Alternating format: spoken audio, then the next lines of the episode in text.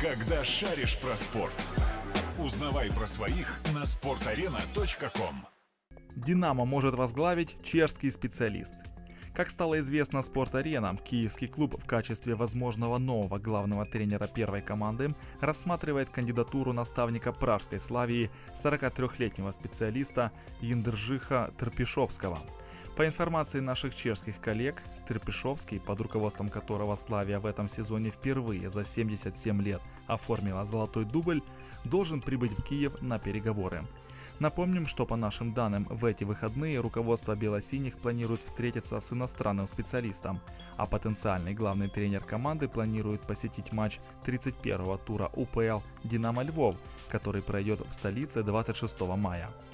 При этом, как утверждают наши источники, «Динамо» уже достаточно давно следит за тренерской карьерой Трапешовского и всерьез рассчитывает достичь соглашения с тренером.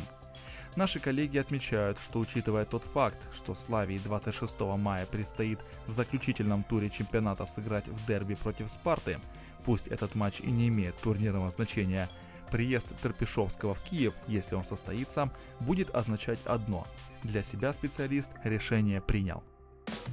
Когда шаришь про спорт. Узнавай про своих на sportarena.com.